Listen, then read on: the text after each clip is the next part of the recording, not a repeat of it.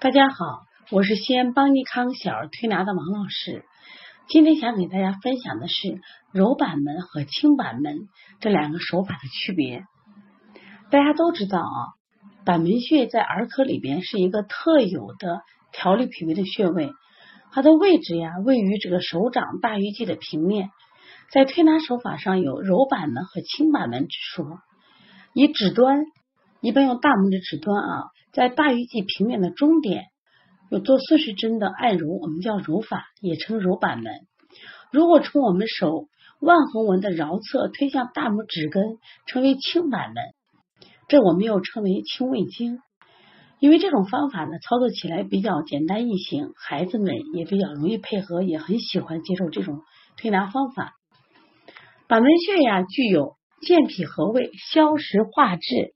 调理小儿营养不良的功效，在古代啊，就是专门调节小孩因肠胃功能不好而不爱吃东西的一个穴位。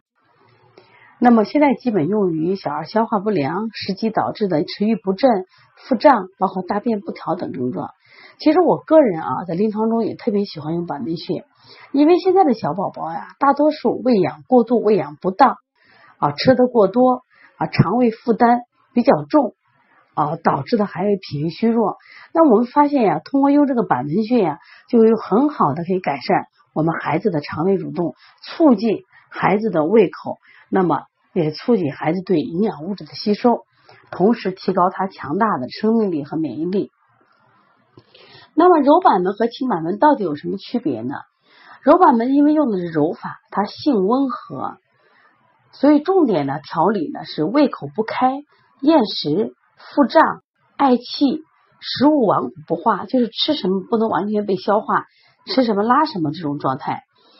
它其实配合啊，我们小儿推拿中的补脾经、用外劳宫、运运八卦、顺揉中脘、正捏脊使用，效果特别好。在这里我讲一下这个外劳宫。为什么它配合外劳宫特别好？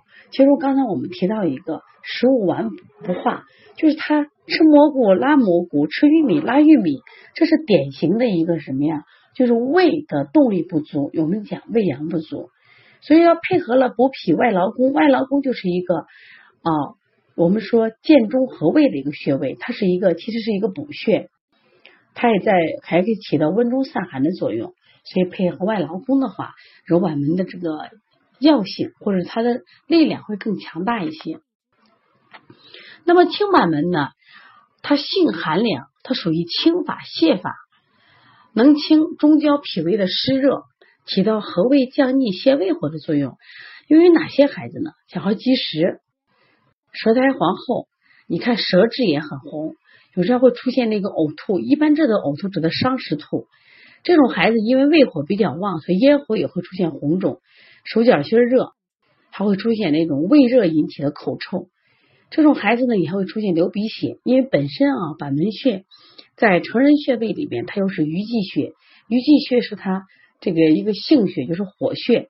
所以说，如果这个胃热以后，就会引起肺热，就会出现流鼻血，包括干咳，呃呃脾气急躁烦躁，大便干结，睡觉的时候磨牙。甚至有些孩子牙龈红肿，对于这样的症状呢，我们用清板门。临床中我们配合使用的穴位像推六腑，清六腑之热，清大肠，掐揉合谷，泻大肠之热，向下直推中脘。刚才我们讲揉板门用的是顺揉中脘，主要是和胃理气的；但是清板门用的下推直脘，主要是用清法清热的方法，顺摩腹，倒捏脊，配合的效果会更好一些。从这两点来区别的话啊，就是揉板门性更温和一些，清板门呢属于轻法。所以说呢，我们在临床使用穴位的时候，一定要分清啊孩子得病的症状，根据症状，然后再配合我们使用合适的穴位，这才能达到配穴准确，手到病除。